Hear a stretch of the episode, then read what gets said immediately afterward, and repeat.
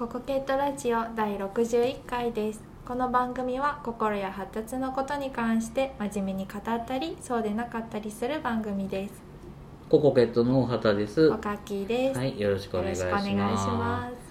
はい、今回はですね、えっ、と夏休みについて考えるということで、まあ夏休みを子供といかにうまく過ごしたらいいのか、子供とどう向き合った向き合ったらいいのか、まあ向き合うっていうとしんどいですよね。まあどう関わっていったらいいのかっていうことについてちょっと考えてみたいと思います。はい。はい、最近ね夏休みが短くなってきてるのでね。あの7月20日から8月の31日まで約40日間みっちり休みがあるっていうところはちょっと減ってきてるはい。ますよね。そのコロナの影響もあるし、あのそれ以外にだと学校にクーラーが設置されてるから、うん。まあ、ちょっと早めに始まったりとかねはい。したりするので少し短くなったとはいえやっぱりね朝から晩までずっとゴロゴロされるというはい。ことがねですよね。ありますよね。3食食べさせないとあかんとかね。はい。朝起きたらテレビ見てる。テレテレビ見てるってこともないですよね。朝起きたらスマホを見ている。はい。床に座ってスマホを見ている。はい。昼また様子を見たらスマホを見て笑ってる。夜見たらスマホで友達と会話をしてるみたいな。はいそんな感じなんかもしれないですけどもまあね小学校の子なんかは特にあのできればなんかせっかくの夏休みやからなんかしてほしいなとかあるとは思うんですよね。まあ塾に行ってる子たちはねそれなりに時間が潰れちゃいますけども、そこまでお受験とか考えてない場合はすごく難しいはいですよね。でこの時に夏休みの予定をどう考えていくかっていう時に一つ重要な大事なお知らせがあってそれは何でかというと夏休みやからといって急に特別なことができるようになるわけではないっていうことなんですよね。はい。だからその今まで勉強してこうへんかったなひあの1学期の成績が良くなかった、うん。これもできてない夏休みの間にしっかりとそのことについて復習するできるわけがないそんなんあの夏休みに頑張れたらね、うん。まあ、頑張れる子もたまにいるけどそれはもうごく一部なんでそのごく一部を目指すのもしんどいと思うんですよね。で何がい何がそういう時に考えたらいいかっていうとが今まで学校でやってたことをまあそのまま家でも続けてやる。はい。かそれをちょっと減らした感じのことをできるぐらいに考えといた方がいいんじゃないかなと思うんですよねいやでも朝から晩まで晩までじゃあ朝から夕方ぐらいまで学校で勉強してるやないの。はい。って思うかもしれないけど小学校で5時間目5時間授業があったとします、うん。その時にあの朝から夕方までって言うけど給食の時間とか全部省いてもはい。5時間の授業って45分って考えたら、はい。計算するのが面倒くさいので、まあ、60分って考えても5時間です。はい。そこから休み時間引いたらもっと少ない。はい4時間ぐらいです。はい。でその中でさらに教科学習いわゆる勉強といえば教科学習のイメージがあるんで、国語とか算数とかやってる時間っていうのは1日その 1, 回1日の中で23時間しかないんですよね、ということは子供たちが毎日勉机に向かって勉強してる時間っていうのは、まあ、1時間半か2時間ぐらいあったらいい方。はい。でその中でもやっぱり先生の話を集中して聞いてる時間とかはい。いうのはもっと少ないですよね。はいだから夏休みに勉強できるって言ってもやれてもそれぐらいなわけですよね。それがマックス。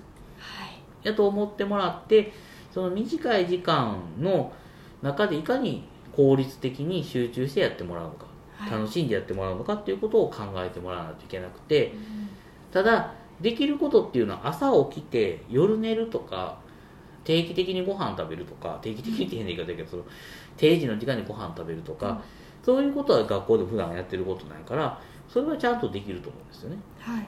だからその中でその短い集中の時間をいかに当て込んでいくか。うん。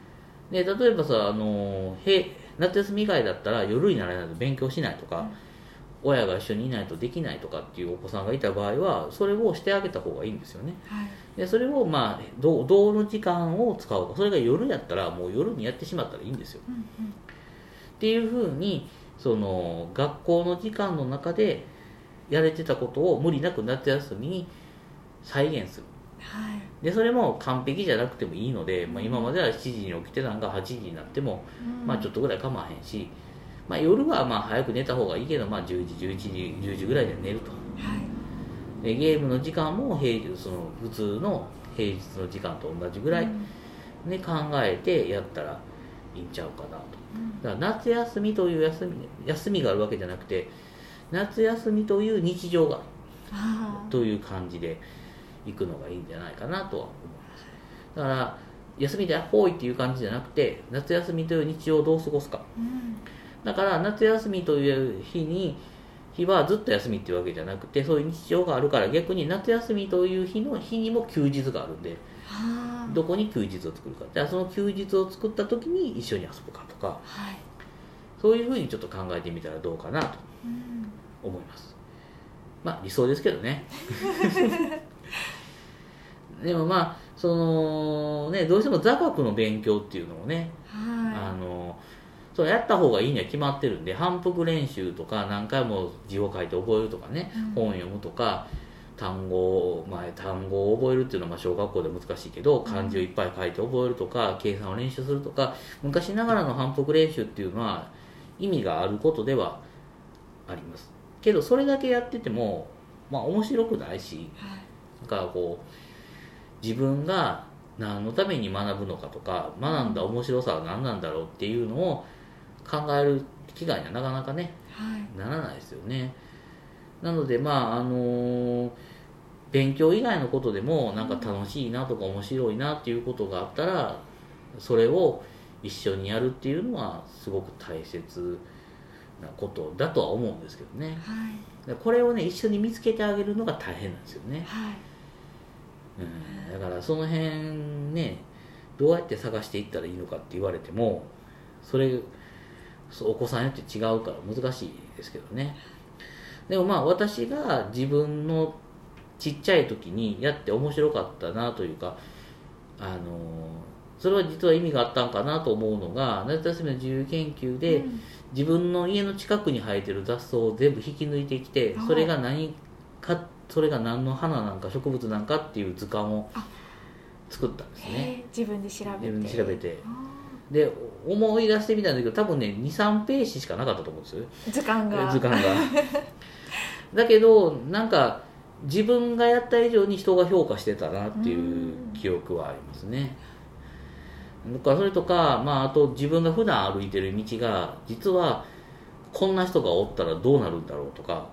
ここに何かが置置いてある。例えば何かの石碑があった時に、うん。この石碑は何の意味があるんだろうとかとか私が想像してたのは川川の中に突然島みたいで浮いてるとこあるじゃないですか。川巣みたいな。あはい。